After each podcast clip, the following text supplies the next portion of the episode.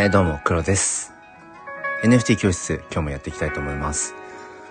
えっとね、今までずっと NFT 教室、サブタイトルとしてね、まだ NFT 持ってないのっていう、まあなんか煽りみたいなタイトルにずっとしてたんです。このライブ配信を立ち上げるときにね。で、ここ最近ちょっとこう自分のライブをこう聞き直していて、そう聞き直している中で、まあなんかその、どういう話してたっけなっていうふうに、まあわかりやすいように、そのタイトル編集をしてね、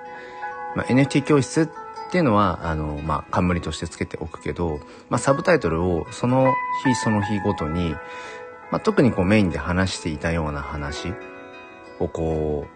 う、をつけるようにしたんですね。うん。で、まあ、そこから派生して、えっ、ー、と、まあ、そのライブを立ち上げるときに、NFT 教室、そのまだ NFT 持ってないのっていう、なんていうんですかね。要はまだ、えっ、と、その NFT のことを知らない、もしくは知ってるけど買ったことがないよっていう、そこに、えー、ピンポイントでめがけてもいいんだけど、なんていうのかな、もう NFT は、えー、買ったことがあるよと。まあでも、その次のステップとして、え、NFT を自分で作って売ってみたいとかね。もしくは、その買った NFT を、その要は転売していくっていう、その次のこうステップのあたりの、うーん、なんていうのかな、フェーズにいる、えー、層に対しても、うん、なんかその、まさに教室として、まあ話をしていくっていうところ、もうちょっとこうなんか、うん、リーチさせる層っていうのかな、うん、届けたい層っていうのを広げていく方がいいのかな、なんてこともちょっと考えていて、そうなんですよ。いろいろね、あれこれ考えていて、そう。なので、うん、いつも本当にその漠然と NFT 教室で始めてたんですけど、そう、今日はね、ちょっとあえて最初から NFT 教室の後のサブタイトルを、今現在はね、え、クリエイターに挑戦しようっていう、そういうタイトルにして今、え、始めています。まあ、ただこの後話していく中で、うん、まあなんだろうな、主題がね、そこじゃなくなっていく可能性あるので、え、アーカイブで聞いてくださっている方はタイトルが変わっているかもえー、知れません。ということで、そうですね。まあ、ちょっとなんでその今日のね、えっ、ー、と、主題をクリエイターに挑戦しようっていう風にしたかというと、まさに今僕が、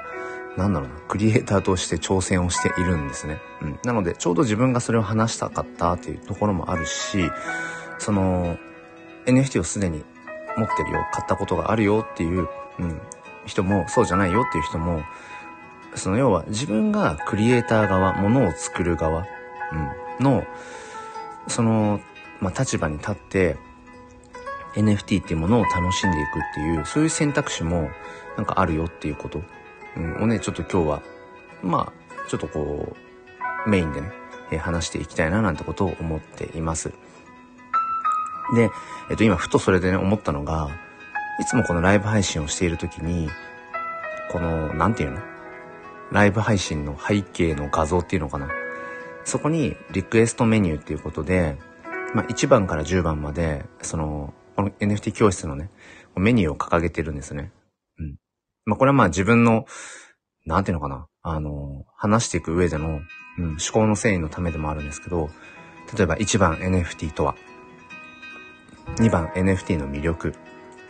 3番 NFT の買い方、4番 NFT が持つ危険性。5番最初のおすすめ NFT。6番 NFT が生み出す可能性。7番 Web3 とは。8番 DAO とは。9番 NFT 関係のメンター。10番黒の NFT 雑談って一応この 10, 10個のね、えっ、ー、と、まあメニューというかな。それを用意してるんですね。で、ふと今日そのね、ライブ配信を立ち上げるにあたって、僕はそのまだ NFT を持っていないのかいっていう そのなんか煽りタイトルみたいな感じでずっとやってきていたんだけれども、だから、3番のところにね、NFT の買い方っていう風にその買い方しかそういえば入れてないなと思って、でも NFT って買うだけじゃなくて、うん、売ることもできるし、あとは NFT を作るということもできるんですよね。だから買う、売る、作る。まあだからその売るという中には、えー、その自分が誰、誰かがね、うん、誰かクリエイターが作った NFT を買って、その所有した NFT を転売するという売るもあるし、自分自身が作った NFT を売っていくっていう売るもあるし、そう。これ3パターンあるなと思って、ちょっとね、このメニューを少しアップデートしようかなって今ね、喋ってて思いましたね。そう、NFT の買い方しか入れていないんだけど、うん。NFT ってそうそう、買うっていうのと、転売するっていうのと、だこれね、売るっていうのをどう表現したらいいんだろうな。買ったものを売るっていう転売と、自分が作ったものを売るっていう、言います、違いますもんね。うん。ちょっとそこはブラッシュアップをさせていただき、していこうと思うんですけど、じゃあじゃあまあそのクリエイターとして挑戦しようっていう話なんですけど、僕はね、今まさにちょうど、今現在ですね、えっ、ー、と、今、今日いつ ?9 月の24日日曜日、あ、土曜日 ?9 月24日土曜日か。えー、土曜日の朝今6時13分現在ですけど、ちょうど今自分の NFT 作品を、えっ、ー、と、オークションにかけてるとこなんですね。あ、栗まんじゅうさんおはようございます。昨日はありがとうございました。今日も引き続きっていうとこですけど、もしよかったらなんか番号とかでリクエスト番号を飛ばしていただければ、そのあたり中心にお話ししていきます。今ね、まさにそう、僕はクリエイターとして、うん、まあ、新しい挑戦をしていて、何かというと、まあ、ずっと、その、もうどれぐらい ?3 ヶ月、3ヶ月前ぐらいから、その、クリエイターとしてもね、この NFT にコミットしてみたいなと思って、えっ、ー、と、自分がずっとこう、好きでね、趣味で撮ってきている写真、うん、それを NFT にして、まあやってみようと思って、うん、クリエイターとしての立場もたの、なんかやってみたいなと思ったので、まず自分の今のね、うん、打ち手というか、うん、表現方法の一つである写真を NFT にしていくということを、もうずっとこの3ヶ月間やってきて、で、実際に、まあその値をつけて、自分の作品を売ってみて、うん、で、それを買ってくれる人がいてっていうことを今経験してるんですね。うん、で、この NFT とは何だろう、なんだっていうその一番のね、NFT とはっていうところにもつながるんですけど、結局 NFT っていうのは、デジタルデータさえあれば、何でも NFT にできるんですね。この辺はね、実際にちょっとそのやってみないと体感値的に難しいとこもあるんですけど、デジタルデータであれば、本当にものの数分で NFT にすることができます。うん。だから、NFT ってっていうのは要は何だろうな。えっと、手段ですね。手段。うん。方法というのかな。うん、NFT という動詞ではなく、動詞ではないっていうか、なんて言うんだろうな。もともとすでに用意されているデジタルデータ、それが写真でもいいし、音楽でもいいし、動画でもいいし、うーん、そういったものを、要はそのブロックチェーンというね、新しい技術ですよね。2000何年 ?10 年前ぐらいかな。10年経ってんのか？えっと、サトシ仲本、さ、サトシ仲本というね、まあ、何人なのか、年齢、性別わかんないですけど、しかもそれが一人なのか、複数名なのかわかんないけど、サトシ仲本という人が、そのブロックチェーンというね、技術を、まあ、世に、うん、提唱して、で、そこから始まっていって、えっ、ー、と、まずはビットコインというね、うん、まあ要は通貨ですよね。うん、通貨が、まあできて、で、そこから、まあ派生していって、えっ、ー、と、ビタリック・ブテリンという、もう超天才ですね。超天才の、えー、若者が、その、ブロックチェーンの上での、その、ビットコインというのは最初お金だったお。お金としてビットコインというのが生まれた。そこから、えー、さらに派生して、イーサリアムチェーンという、なんて言うんでしょうね。ブロックチェーンはブロックチェーンなんだけど、そこから派生した新たなチェーンって言えばいいかな。新たな、こう、技術、ん難しいな、これ。チェーンの説明が難しいんですけど、さあ、そのビタリック・ビテリンという人が、イーサリアムチェーンというものを、まあ、えー、なんていうの？まあ、生み出して、うん。で、そのイーサリアムチェーンの上で、えー、まあ、動いているというか、うん、成立しているものが、この NFT という形ですね。で、NFT っていうのは何なのかっていうと、元にあるデジタルデータを、うん、そのブロックチェーンに刻み込んでいくことによって、このデジタルデータを今所有しているのは誰々ですよっていうことが、まあ、証明することができるようになったという、まあ、新たな技術ですね。うん。だから、何でも、要は NFT 化することができるんですよね。何でも。そうそう。だから、例えばね、うん、今聞いてくださっている方が、うん、なんか目の前にある何でもいいですよ。うん、ペットボトルのジュースでも、うん、なんか咲いてる花でも何でもいいですけど、それを例えばスマホでスクショしてね、カシャ、カシャ？カシャってちょっと古いですね、表現が。例えば目の前のね、写真、えー、スクショして、うん、それを、うん、NFT にすること、うん、NFT 化することとかっていう風に簡単にできちゃうんですね。そうそう。だから、なんていうのかな。僕の中でこの NFT っていうものは、うーん、まあこのね、その、一億総クリエイター時代なんていう風に言われたりしますけど、誰もがこう発信が手軽にできて、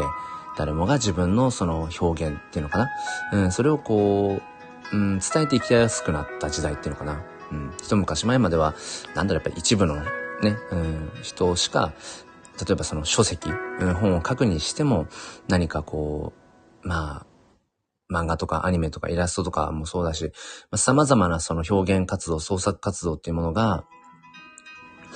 うーん、限られた人、うん、そして限られた条件の中でしか、商品として、作品として、えー、世にこう出していくことができなかったんだけど、今はもう本当に簡単に、うん、本当にボタン一つでじゃないけど、ボタンなんてあんまないですね、最近ね。ね、なんかこのスクリーン上タップとかなので、あんまボタンっていう感じじゃないですけど、うん、そういう風に簡単に表現ができるようになってきた中で、さらにこの NFT というものは、もっともっとこの、うん、なんていうのかな、一人一人が、その、一クリエイターとして挑戦ができるような、まあ、そういう時代になってきたんじゃないかなと思うんですね。で、ちょっと話今周りくどくなっちゃったんですけど、僕は今ちょうどその、新たにね、写真だけではなくて、そのイラストの方にも挑戦をし始めていて、まあ言うても全然まだまだね、そのデジタルイラストっていうのかな？うん、その、まあタブレットは持っていないので このちっちゃいスマホのね、画面の上でタッチペンで、まあ、描いてるんですけど、そう、イラストを今オークションにかけていて、えっ、ー、とですね、今、そう、えっとね、新たに書いた2作品、2作品をオークションにかけていて、今一つの方かな？一つは、えっ、ー、と今入札があって、もう一、もう一つはね、まだ入札が何もないんですよね。うん、だからこの入札されていない方の作品を、この後どう、そうですね、どういうマーケティングをしていくかっていうところで、今日のね、えっ、ー、と、えっ、ー、と、9時か。朝9時で一旦このオークションを締め切るという風にしているので、今ライブ配信がね、終わった後、まあ2時間弱の中で、まあなんだろうな、どうそこでこう最終追い込みみたいな、うん、ことをね、発信していくかってこともちょっとね、考えていこうなんていうことを思っていて、うんうん。だから、なんだろうな、クリエイターとしての挑戦ってものもすごくやっぱ面白いし、もちろんなんか、なんだろうな、じゃあ NFT としてね、うん、出品をしたら、まあ、すぐ売れるのかとか何でも売れるのかって言ったら、やっぱそういう、そんなわけもないし、うん。で、それは、まあ、なんだろうな、その、何を描きたいかとか何を表現したいかっていうことにももちろんよるんだけど、でも、それがなんかね、誰かに買ってもらえるか買ってもらえないかってことももちろんあるけど、なんか単純にその、うん、自分の表現を、うん、なんていうのかな、きちんとこの形にしてみるっていう、そういう体験、えー、経験っていうものは、なんかね、うん、やってみる価値っていうのはものすごくあるなと思っているし、うん、僕なんてね、だから、その、まあ、写真、まあ、そのイラスト、絵とか、あとは、うん、まあ、音楽なんかも、まあ、ずっとやっていたので、うん、だ音楽、写真、絵、うん、あとはまあ、その、声で何かを伝えていくっていう、そのあたり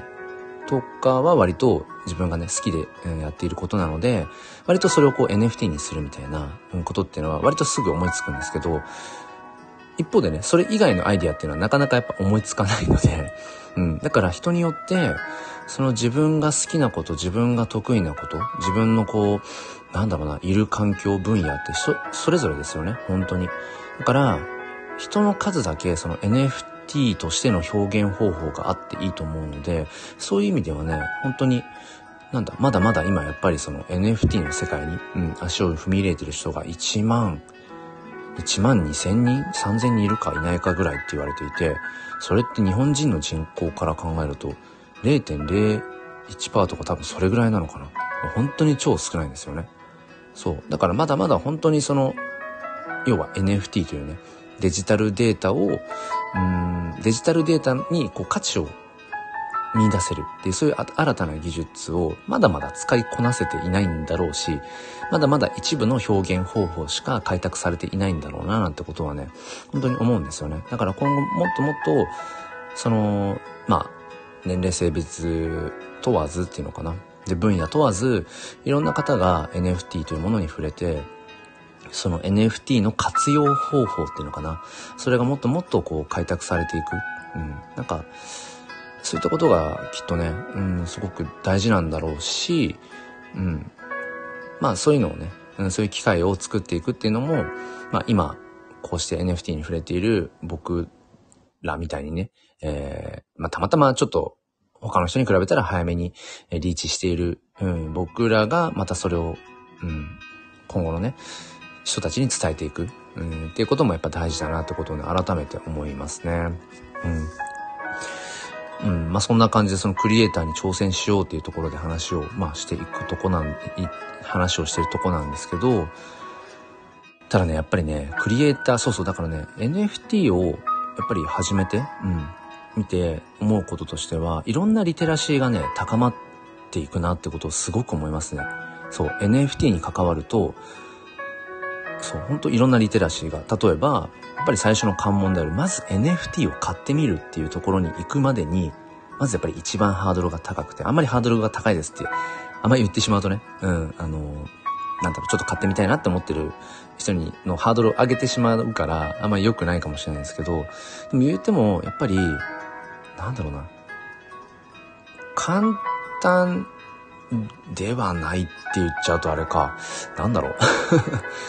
うん、一個一個、うん、ステップを踏んでいけばたどり着けるんだけど、人によってやっぱそこがね、なかなか自力では難しいよっていうこともあるし、うん。そうですね。まあやっぱそこには、英語リテラシーっていうもの、あとは、やっぱりマネーリテラシーってものもあるし、うん、あとやっぱネットリテラシーもありますよね。うん。まあその、まあ総じてそのクリプトリテラシーなんて言われたりしますけど、この仮想通貨、えー、暗号資産の使ったこの世界っていうのかな、うんまあ、クリプトリテラシーって言われたりするけど、そういったいわゆる、うん、知識、経験みたいなものが結構やっぱ複合的に問われるところはあるので、そう、NFT を買うだけでもね。うん。で、またそれを、まあ、さらに、なんていうのかな、えっ、ー、と、クリエイターとして、作品として NFT をこう、売っていく、マーケティングしていくとか、セールスしていくっていうところで、うん、またこう、別の視点というのかな。そういったものも必要になってくるし、まあ、もちろんね、その NFT を、うん、なんか副業にしていくのかとか、本業にね、するぐらいフルコミットするのかとか、それは人それぞれあると思うし、まあ僕はその、うん、そうだな、NFT を副業にとかっていうとこまで別に具体的に考えているわけではないけど、まあただただ自分のこれまでしてきた表現活動をより、なんだろう、NFT というものを通して、もっともっとその、うん、具体的に、その想像想像っていうのは、あの、作っていくっていう想像。うん、その想像活動、表現活動を、より研ぎ澄ませていきたいっていう、追求していきたいなって、自分がどんな価値を生んでいけるんだろうかっていう、まあ、それを楽しんでいるっていう感じですかね。うん。まあ、実際にそこでね、まあ、プラスで収益みたいなものが出てくれば、まあ、それはそれでね、もちろん、うん、まあ、嬉しいし、まあ今後その自分のね、なんだろうな、まあ、副業とか、その新たな別のそのマネタイズの手段というものを、うん、得ていくという可能性としてはやっぱり、うん、いろいろね、そういう可能性を持ってるなってことはね、本当に思いますね。まあでもね、やっぱり簡単じゃないですよね。そう、作品を売っていくってやっぱ簡単じゃないですね。それは本当つくづく思って、うん、じゃ今回も今、まさにね、その新たな挑戦としてやっているそのフォトイラスト。まあ、背景が自分の撮っている写真。うん、で、手前に、まあ、自分が描いたイラストを重ねてるんですけど、そうね、体感値的には、えっと、オークションは一応24時間とかで、うん、やっていて、うん、もう少し入札、要は、あの、値をつけてくれる、うん、人がね、もう少し、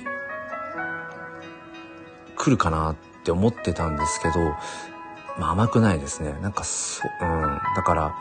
今回僕が描いたイラストっていうのが、もともとあるその NFT のイラスト系のコレクションの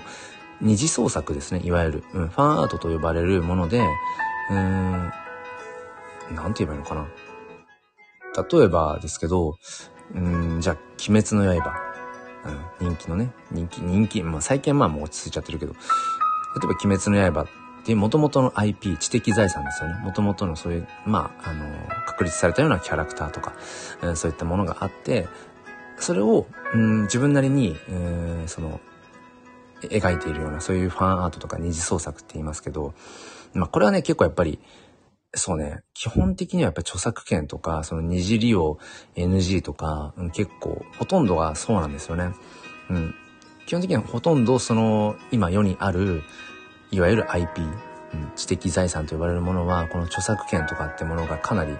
あるので、勝手にその真似て絵を描いてそれを販売しちゃったらアウトですっていうのが基本なんですよね。でも結構この NFT 界隈においては、まあ、二次創作、ファンアート、あの、どうぞって、で、それを、あの、販売して、うん、儲けちゃっていいですよ、みたいなところが結構あって、だから NFT っていうのは結局、うん、そうですね、まあ、Web3 っていう、まあ、大きなね、概念で言うと Web3 という、うん、まあ、中に NFT とか、まあ、仮想通貨とか、ブロックチェーンとかそういったものが、うん、含まれていて、で、この Web3 っていうのは結局僕らが今メインでおそらく普段生活をしている Web2 っていうね、うん、どこかにこう管理者がいて、うん。で、その著作権とかね、あとは、なんかそういったか要は、がんじがらめな状態の資本主義っていうのがよくわかんない。日本語が変ですけど、うん。なんかもっともっと一人一人が、なんだろうな、もっと自由にお金を生み出していくとか、っていう、そういう未来を結構やっぱり作っていこうとしてるところが Web3 にはあって。うん。だから、結構その NFT 界隈では、その二次創作、ファンアート、うん。そしてそれをこう、いわゆる商用利用としてね、うん、それでお金稼いじゃっていいですよ、みたいな、うん、稼げるか否かは別としてね、結構そういうところがありますね。なので今回僕が、えっ、ー、と、まあ、新たにね、挑戦を始めているそのイラストの、えー、方も、そうそう、今回も元にある、えー、NFT コレクションのね、うんまあ、キャラクターを、うん、自分なりに表現したものを、そう、今ちょうどオークションにかけているところで、そう。で、NFT の、まあその、ちょっとメニューにこれ付け足しましょうね。あの、NFT の買い方しか、ここのメニューには入れてないので、その売り方、作り方っていうのかな？そのあたりもちょっと今後は話していきたいと思うんですけど、そう、NFT を売るとき、要は自分が作っている時ですね。自分が NFT を作って売る時っていうのは、売り方が、えっ、ー、と、大きく3パターンあって、で、一つは何かっていうと、まあ、値段をつけて、うん。自分の作品、NFT 作品に値段をつけて、この値段で売りますよっていうふうに売る方法。うん。で、あとは、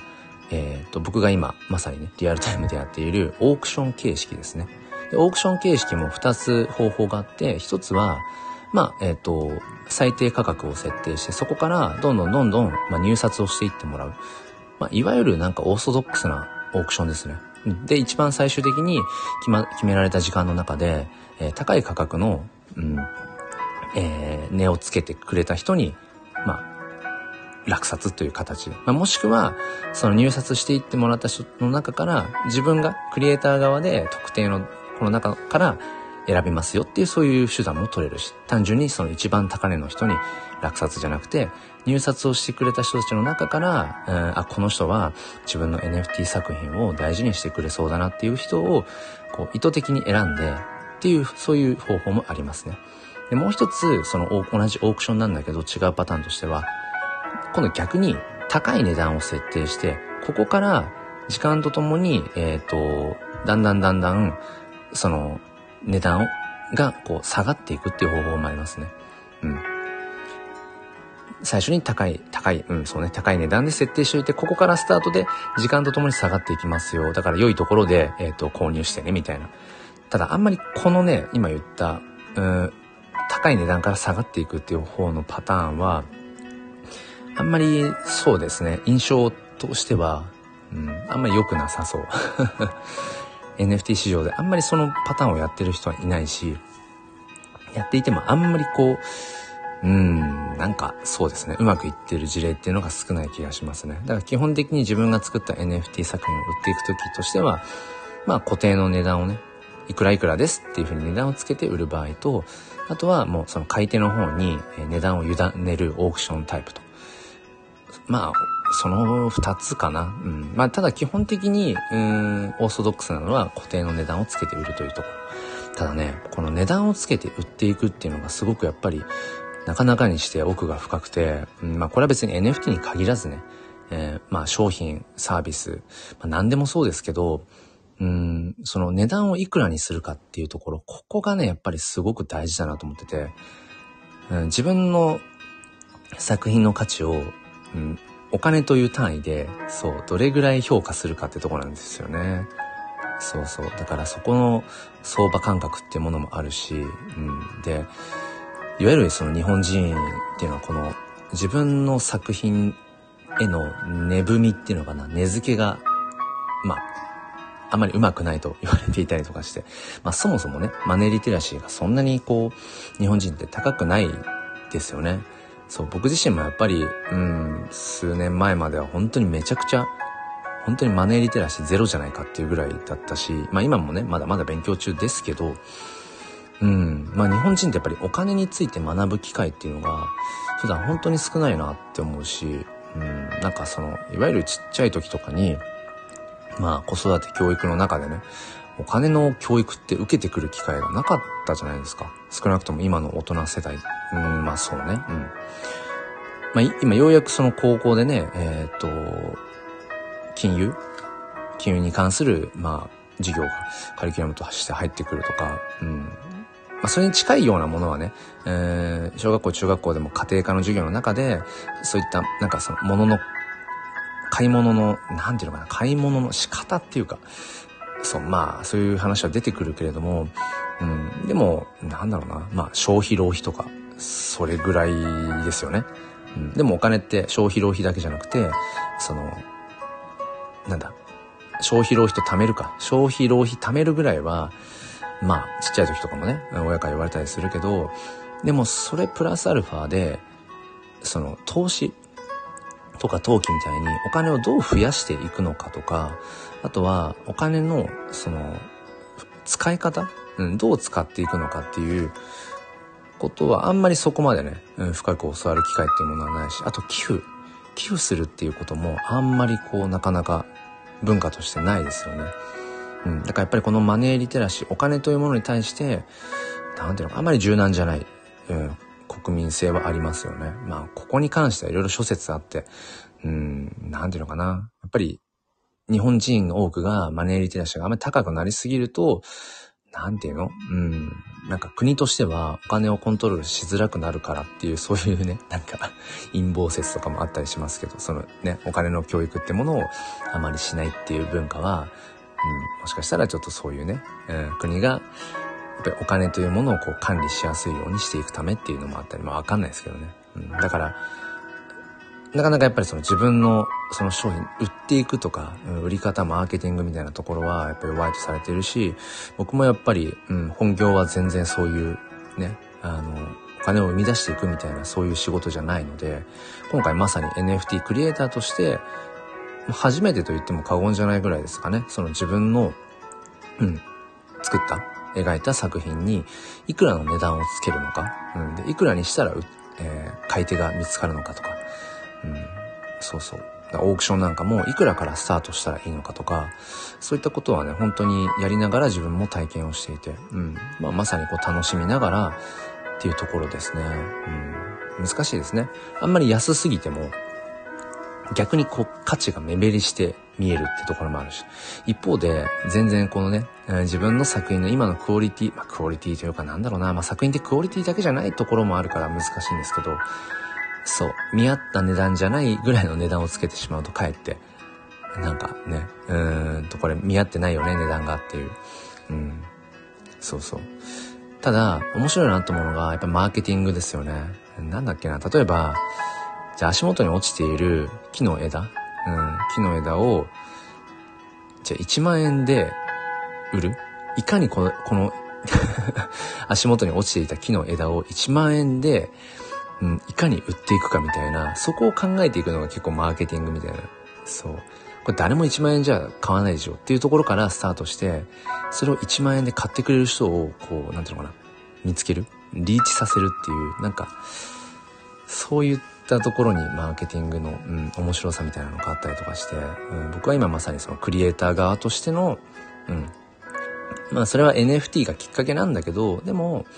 うん、物の価値って何だろうとか、物の価値と、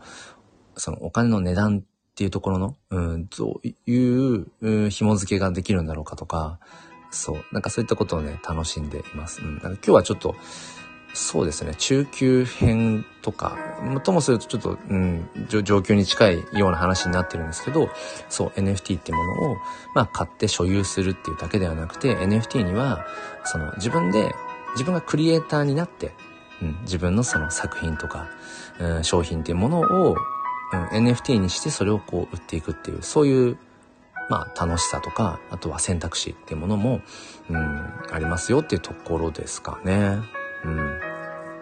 あとは、その NFT を買うっていうこと、あとは自分で作って売るっていうことと、あともう一つは、その転売していくっていうところ。そこちょっと話していきましょうか。うん。で、これはそうですね、メニューの中で言うとどこに関連するかなまあ、6番の NFT が生み出す可能性とか、2番の NFT の魅力みたいなところにもつながると思うんですけど、NFT っていうのは転売ができるんですね。うん。だから自分が買った、例えばじゃあ1万円で買った NFT を、うん、同じ1万円で売ることもできるし、うん、2万円にして売ることもできるし、うん、自分がまたこう値をつけて、えー、転売をしていくことができるんですね。で、そこで面白いなと思うのが、例えばリアルな、リアル、リアルな世界で、えー、例えば本を買いました。じゃあ1000円で本を買いましたと。で、本それ読み終わったから、うん、売ろうかなっていう時に、例えば、まあ、メルカリっていう手法もあるし、うん、まあ、あとは、古本屋に売るっていう方法もあると思うんですけど、なんていうのかな。その、元で、元に買った1000円の本を、1000円以上の値をつけて売るのって、なかなかまあ難しいですよね。普通に言ったらやっぱり最初に買った値段よりも値段で下がるのが基本ですよね。まあ、まあ、物の価値というか、やっぱりその価値が下がっていくと。中古になれば、そのやっぱり下がっていくっていうところがリアルワールドでの物質ではあると思うんですけど、NFT ってデジタルデータなので、基本的にその劣化するみたいなことはないんですよね。うん。だから、なんていうのかな。その、単純に物として劣化がしたから値段の価値が下がるっていう、そういう構造は NFT にはないので、そう。だから、なんていうのかな。それがまあデジタルデータゆえってとこですよね。うん、で今まではそのデジタルデータを売っていくってことは、うん、できなかった。例えば、じゃあ音楽とかで考えた時に自分が、まあ、iTunes とかで買った、うん、で、まああれもデジタルデータですよね。うん。iTunes とかで買った音楽。それを、じゃあもう一通り聞いたし飽きたから、そのデジタルデータを売ろうかなと思っても、これまでだったら それを売るってことはできなかったけど、NFT はそれが簡単にできるんですよね。で、それなんでかっていうと、このデジタルデータは、うん、世界に一つだけですよとか、うん、10個しか販売していませんよっていう、その希少性を定義できるんですね、NFT って。そのクリエイター側が、このデジタルデータ作品は、うん、もう一つしか販売しませんとか、もう世に出しません。うん、10個しかもうないですよ、みたいなことを、コントロールできるんですね、数量。うん、希少性を操作できるっていうのかな。うん、希少性を自分の手で生んでいくことができるっていう。それがめちゃくちゃ面白いので、で、やっぱそこって需要と供給の関係だから、当然、希少性が高ければ高いほど、ね、やっぱりその、価値が上がっていくってところもあるし。うん。だから、そういったメカニズムがあるので、NFT っていうのは、自分、例えば自分がある特典をじゃあどうしよう、どうしようかな。今僕が今このライブ配信の背景にしている、このチョークを持って、刀を持って、仮面をかぶって、黒いマスクをつけて、ネクタイ締めて、ジャケットを羽織っている、このお化けみたいな。うん。これ、あの、三玉というね、うん、キャラクターで、まあ、国内、国内でも本当に、うん、特に、まあ、有名な、えっ、ー、と、イラスト系の NFT コレクションの中の一つなんですけど、うん。まあ、これ、えっ、とですね、6万、6万7万円ぐらいかな。うん、6万7万円ぐらい、だいたい、うん、約、ぐらいで、僕がまあ、所有している NFT なんですけれどもね、NFT の中の一つなんですけど、で、これっていうのは、うん、まあ、この世界に一つしかないんですね。このイラストの、うん、この見た目の NFT ってものは。そう。で、それを持っているのは僕しかいなくて、うん、それを、それ、そのことが、えっ、と、ブロックチェーン上に刻まれてるんですね。うん。だから世界中のどこの誰が見ても、あ、黒が持ってるんだってことがわかると。まあもちろんそこに個人情報とか紐づいていないので、えー、どこの国の、えー、と、性別、年齢、えー、そしてどこに住んでるのかみたいな、そういったことは一切わかんないんだけど、でも、この NFT が入っている仮想通貨ウォレット、お財布ですね。デジタルのお財布。うん。それは、えっ、ー、と、世界中、いつでもどこでも誰でも閲覧することができる、まあ、オープンな状態ですね。うん、そうそう。で、その、なんだっけ、この、じゃあ例えば、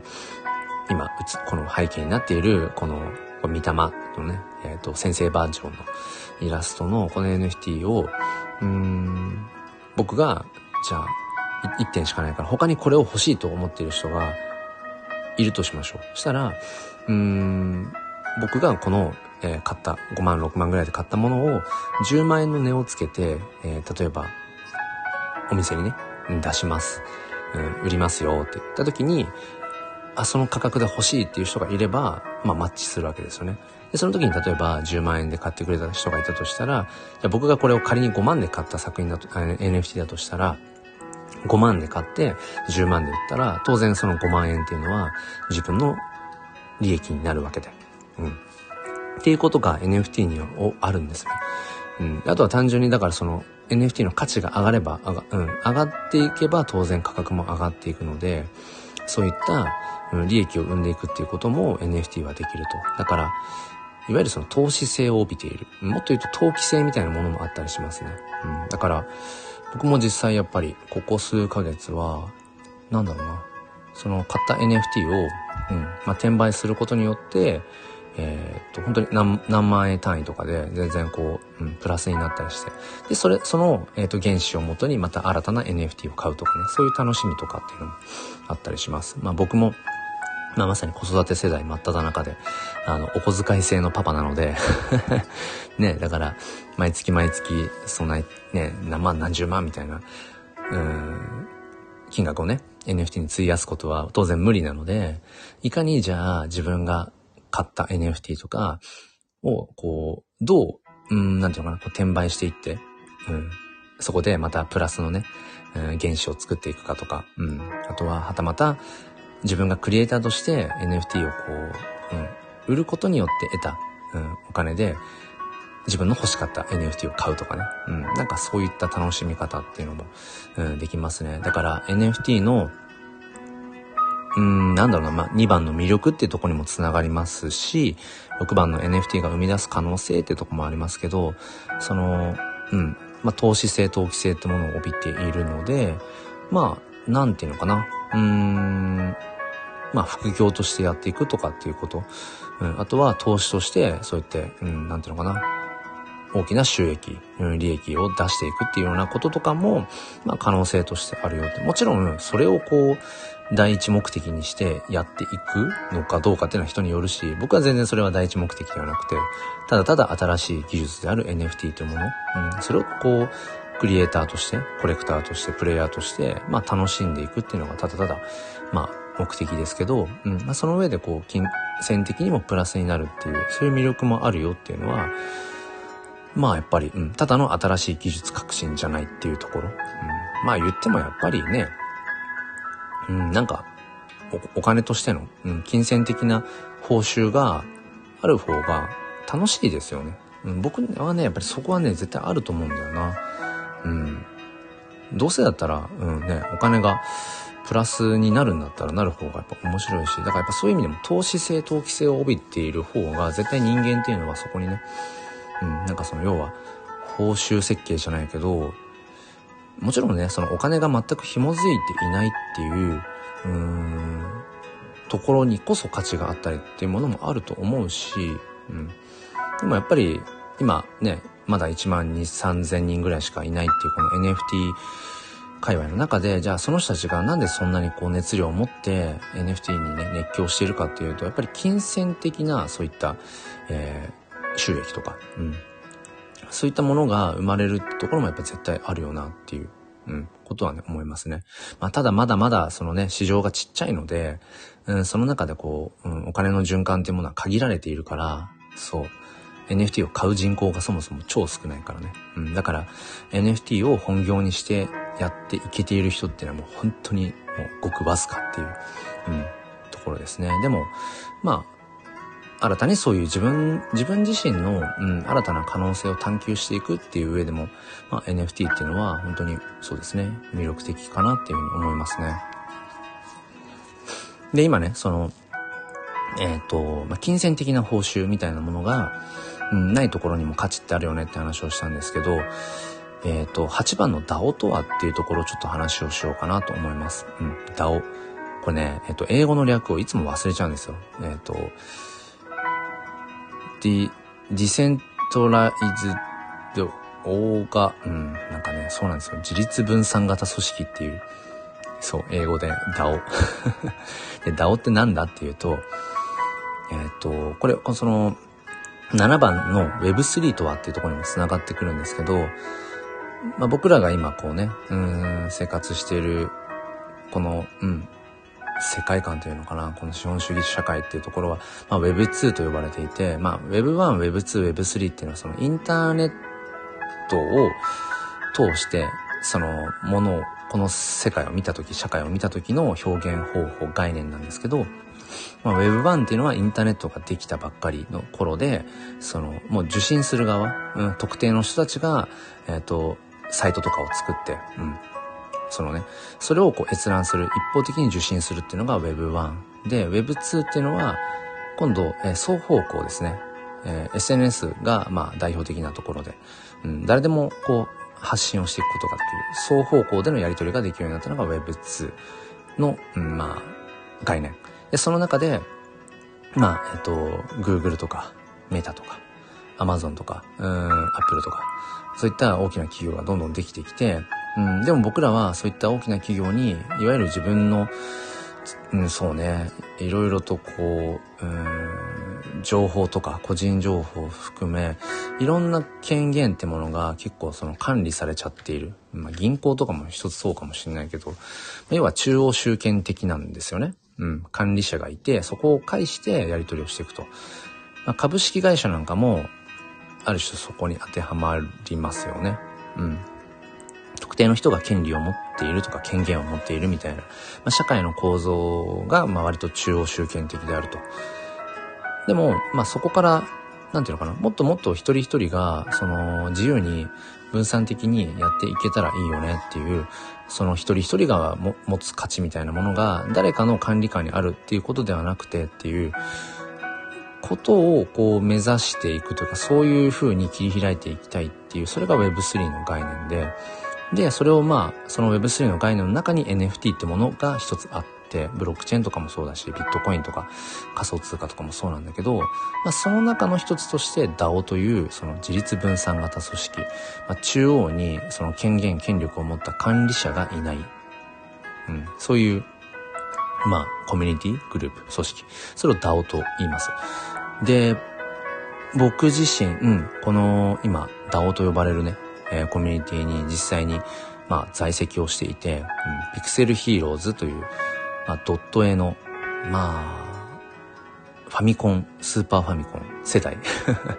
には、まあ、ど真ん中のそのドットですね。ドットで描かれた、うん、なんかあの、RPG とかに出てきそうなね、まあ、ファイナルファンタジーとか、ドラゴンクエストとかに出てきそうな、そういった感じのこう、ヒーロー、うん、キャラクターが、あの、たくさん出てくる、そういった NFT コレクションなんですけど、うん、そのピクセルヒーローズというところの、そのピクセルヒーローズ DAO ところに僕は、えっ、と、参加をしていて、昨日もまさに、えっ、と、夜、その NFT ゲーム大会っていうものがね、行われていて、まあ、そこで、あの、司会進行とかをね、うん、したりだとかっていうことを昨日やってたんですけど、うん、そこの DAO には、じゃあ、その、なんていうかな、金銭的な、うん、報酬、インセンティブみたいなものが設計されてるかっていうと、基本的にはそれはなくて、うん。単純にその NFT コレクション、特定の NFT プロジェクトとかコレクションに、うん、自分が一ホルダー、NFT の所有者として、ファンとして、うん、その NFT プロジェクト、コレクションをより盛り上げていきたいっていう、うん、そういう気持ちで基本的にはやっぱり動いていて、うん、だから、なんていうのかな、別にそこに契約があるわけでもないし、そう。で、そこの僕が参加しているピクセルヒーローズ DAO っていうのは、運営がいないんですね。最初はいたんだけど、その運営が、まあ、ちょっと理由はわかんないですけど、まあ、よそのところに行ってしまったので、じゃあ、その NFT を所有しているホルダーさんたちで、まあ、存続させていこうと。うん。だから本当にその中央管理者がいない。うん。だからみんなで何かを決めて、で、みんなで進めていくっていう、まあ本当にその DAO 的であるというところですね。ただ一方でこの DAO っていうのはすごい難しいし、まだその要は純度100%の DAO を実現できているところっていうのは、まあ、ほぼほぼないとされているし、うん。やっぱそれは難しいよねっていうのは体感するんですよね。っていうのも、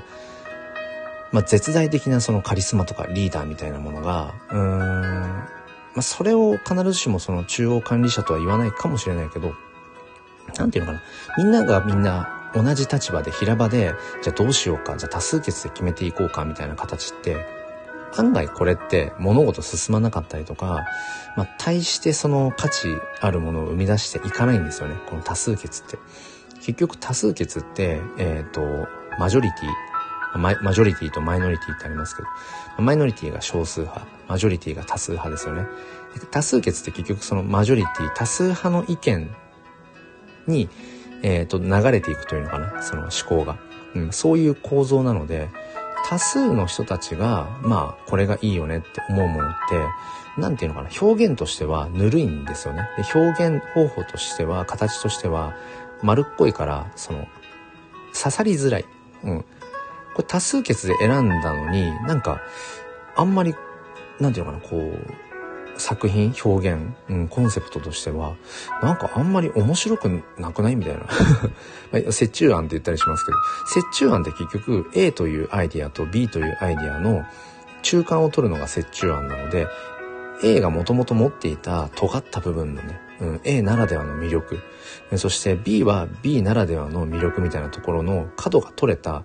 まあなんかその無難な形になっているのが折衷案ですよね。で、多数決で決めていくっていうのは結局この角が取れた状態の無難なところにたどり着くので、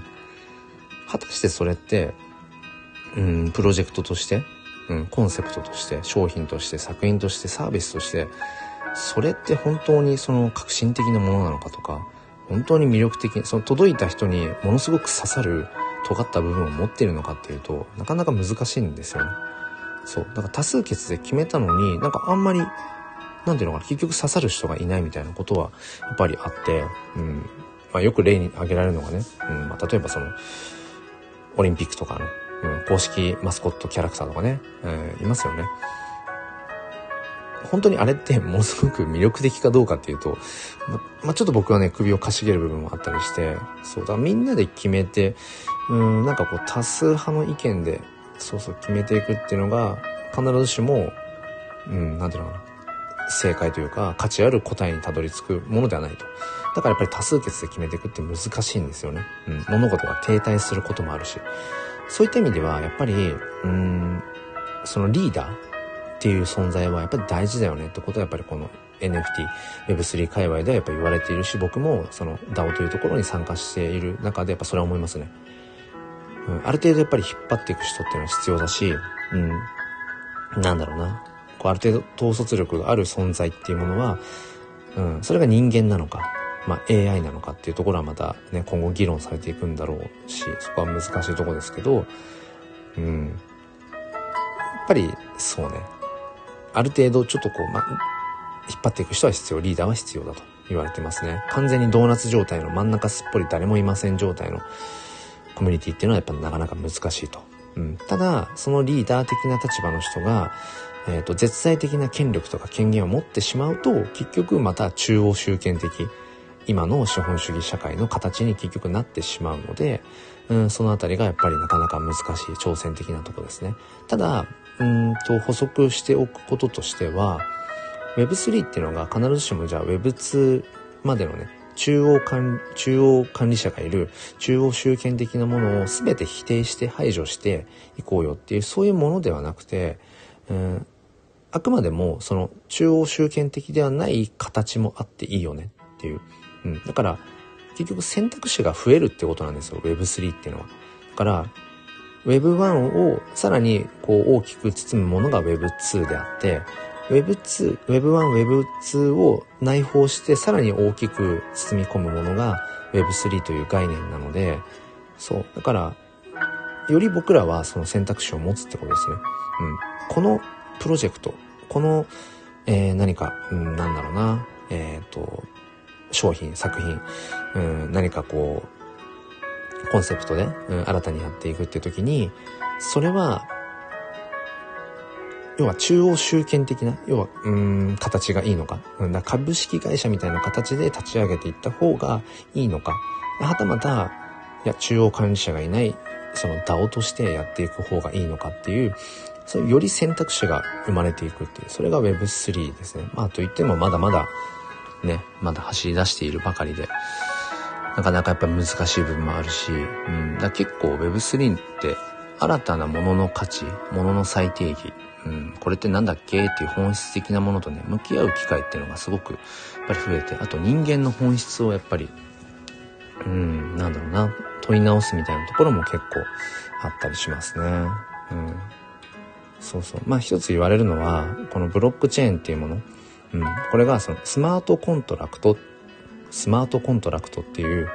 まあ、要はなんかこう、こういう風にしたらこういう風に、うん、ものがなんかこう、進みますよみたいな、あらかじめ組み込まれた、まあ、プログラムですね。うん。まあ、だから、条件とか契約みたいな感じの意味が確かありましたけど、うん、その、組み込まれたスマートコントラクトによって、基本的にその NFT の売買とか、NFT のこの移動みたいなことがなされているんだけれども、自動でね。うん、だから、基本的にこの辺りっていうのは、その改ざんができないとされているので、要は人間ってやっぱり疑ってしまうし、うん、そしてこう嘘をついたりとかもしてしまうし、そもそも人間ってね、弱い、に静弱説、性善説、性悪説の以前に静弱説っていうものもやっぱり考え方として、要はその昨日もね、NFT 教室でここで話しましたけど、そのヒューマンエラーって起きちゃうよねっていう、そう、ヒューマンエラーって起きちゃうよねっていうところがあるんだけど、この Web3 のね、そのスマートコントラクトとか、あとはその AI の活用っていうところの組み合わせとかによって、なんていうのかな。人間の、その、要は道徳心とか、うん、そうやって人間性に委ねずに、そのもうスマートコントラクト、うん、そういうふうに組み込まれたプログラム、走っているプログラムを介して人と人がやり取りをしていったら、そこにも疑う余地がない、嘘のつきようがないというか、この、さっきもね、話した僕の今このライブ配信のね、背景にしているこの三玉という、えっ、ー、と、キャラクター。うん。この NFT を持っているのは黒ですよってことが全世界の誰が見てもわかるように、本当にオープンになっていると。この情報が開示されていると。ただ個人情報はそこに紐づいていないから、うん、国籍、性別、年齢っていうものはわからないんだけれども、でもそういった情報は全部嘘がつけないと。だから、嘘がつけない世界に今後もっともっとなっていく可能性があるってことですね。Web3、まあ Web4 とか Web5 が出てくるのかわかんないけど、うん、僕らは嘘をつく必要がない。そこにスマートコントラクトという、そのブロックチェーンっていうね、技術に紐付けられたもので、いろんな物事が進んでいく、自動的にこう動いていくってなると、嘘がそもそもつけない。し、つく必要がないってなっていったら、人を疑う余地がもしかしたらなくなっていくかもしれない。それってもしかしたらすごく平和な世界、より平和な世界かもしれないし、そう。うん、そういうところがね、Web3 っには、なんか、うん、人間ってなんだろうね。あやっぱり人間って弱い生き物だよね。ヒューマンエラー起こしちゃうよね。だからシステムを改善していこうよ。じゃあシステムを改善していく上での、うん、手段として、そのね、改ざんが不可能とされているブロックチェーンという技術を紐づけていく。うん、そういったところによ、も、よりね、もっと僕ら人間が弱いんだけど、弱い存在である人間が、もっともっと強くなろうぜっていうことよりも、弱い状態でもいいじゃんって。人間だから不完全でいいじゃんっていう。そこを、そういった AI とか、ブロックチェーンとかっていう技術を使うことによって、保管することによって、まあ僕ら人間がありのままにより、こう、過ごしていけるっていう、うん、そういう未来ってものがあるんじゃないかっていう、そこにも僕はすごく期待をしていますね。うん。そうそう。だから今7番の Web3 とはみたいなところに話をさせていただきましたけど、これメニューにこれ、あれですね、今話してと思いましたけど、今後の未来のにつながる話で、メタバースっていうもの、うん、メタバースっていうものもあるので、それもなんかメニューに入れておきたいな。ちょっとついでに喋っちゃいますね、メタバース。今その未来の話をしたんですけど、まあ、AI とか、そのブロックチェーンとかっていう、まあ、要は技術ですよね。技術、デジタルの技術を使うことによっての可能性の一つとして、ちょっとまあ、今日の NFT 教室の最後の話題にしようと思うんですけど、メタバース。まあ、バーチャルリアリティ、バーチャル空間ですね。まあ、メタバースと呼ばれて。うん、例えば Facebook も、えっ、ー、と、メタという名前に変えたのは、そこのメタバース、うん、そこにやっぱり進出していくよ、メタバースに可能性があるよっていうことを、やっぱり、うん、まあ、意思表示でもある、うん、メタ。まあ、要は、バーチャルリアリティでいかに今後、うん、僕ら人間が過ごしていくか、でそこに、うん、価値を見出していくかっていうところで、まあ、今現在手頃なところで言うと、国内ではクラスターという日本のね、えっ、ー、と、会社、プラットフォームがあって、まあ、スマホからも使えるアプリで、うん、そのクラスターというアプリを使うと、まあ、メタバース空間に行けるんですけど、で、アバターと呼ばれるね、仮想現実での自分のこう、姿、うん、になって、まあ、いろいろ様々ありますね。まあ、男性、女性の性別、うん、もあったりだとか、あとは人間なのか、えー、ロボットみたいなものなのかとか、いろいろありますけど、そういったアバターになって、そのバーチャルの中に作られた、うん、世界をこう、うん、進んでいく、うん。そこでコミュニケーションを図っていくっていう。うん、先日も僕はそのメタバース空間の中で、その、き語りをね、ライブ出演者側としてやったりだとか、まあ新しいその経験とかも、うん、させてもらったりとかして、まだまだメタバースの技術が追いついてないので、なんか動きがカクカクになっちゃったりだとか、あとはなんだっけな、人数があまりにも大人数がね、一度の同じ場所に一度に返してしまうと、えー、なんていうのかな、その、表示されなくなっちゃうみたいなね。うん、そういうまだ技術革新が、メタバースは追いついていないので、うん、なんかこう、こんなことがメタバースでできたらいいのにっていうことがまだまだ実現できていないって、追いついていないってところはあるんですけど、まあ一個面白いなと思った話が、えっ、ー、と、自分のその、うーん、考えてるこの思考とかっていうような、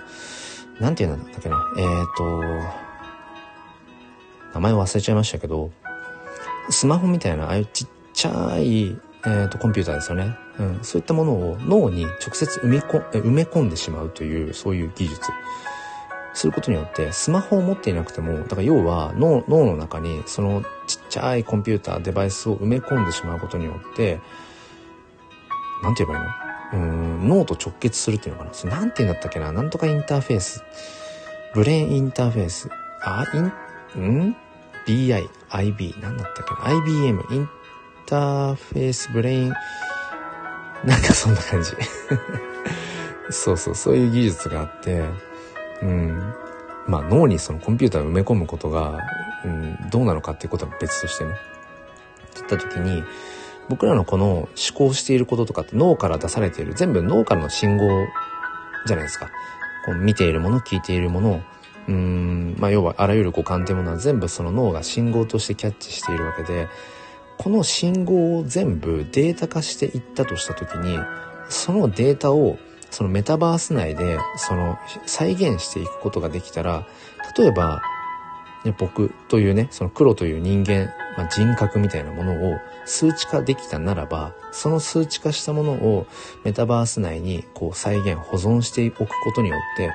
僕が、まあ、寿命なり、まあ、寿命がいいけど 人生に幕を閉じた後ね、うん、例えば自分の子供、えー、孫とか、うん、子孫がこの先何十年後何百年後に特定のねメタバースに、えー、例えば訪れた時に僕の黒というその思考パターンをが数値化されたその思考パターンを持ったえっ、ー、と何かアバターがいてね。例えばそこにいつもいて。でそこに例えば僕のじゃあまあ今5歳の娘がいますけど、まあ娘でも、孫でも、まあひ孫とか、まあ、がね、例えばそこに訪れた時に、あ、おじいちゃん、ひいおじいちゃんがいると。で、何かちょっとね、悩み事があって相談しに来たんだ、みたいな感じで、やりとりができるみたいな、そういう未来が、まあ AI 技術、うん、あとはそういった、今言ったなんだっけ、アイ、インター、うん、ググればいいんだろうけど、ちょっとまた調べておきますね。うん、その脳と直接そのコンピューターをつなぐっていう、そういった技術とかを活用していくことによって、そう、自分のまさに魂みたいなものをメタバース内に取っておくことができる可能性があるかもしれない。そう、面白いですよね。そういったことがやっぱり、うん、されていくことによって、まあ、また改めて人間のね、その生と死っていうものもそうだし、人が死ぬってどういうことなんだろう？人が亡くなるってどういうことなんだろうね？っていうことを考えるきっかけにもなるし、なんだろうな？技術革新によって僕らができることっていうのは確実に増えていくんだけど、一方で、人間って何だろうね？とか、本当のその人間らしさって何だろう？みたいな本質的な問いを、またその問い直していくことができる。うん、そういったところにも僕は、うん、この Web3、そして今後のね、そういった AI 活用とか、うん、そういった、まあ、近未来の話になりますけど、そういったところに魅力を感じているよというところで、え今日の NFT 教室終わりにしようかなというふうに思います。えー、ざっと振り返ると、えっ、ー、と、アーカイブでね、聞いてくださってる方とか、途中から聞いてくださってる方もいるので、えー、今日はまあメインのテーマとしては、まあその NFT の魅力とか楽しみっていう部分で、えクリエイターとしても挑戦することができるよ。自分の表現活動とか創作活動っていうものを NFT というものを通して、うん、結構簡単にね、クリエイターになることができるよっていう。もちろんそこからね、うん、実際にそれがこう買ってもらえるか、うん、売っていくことができるかっていうところはまた別でね、マーケティングとかセールスっていう部分で、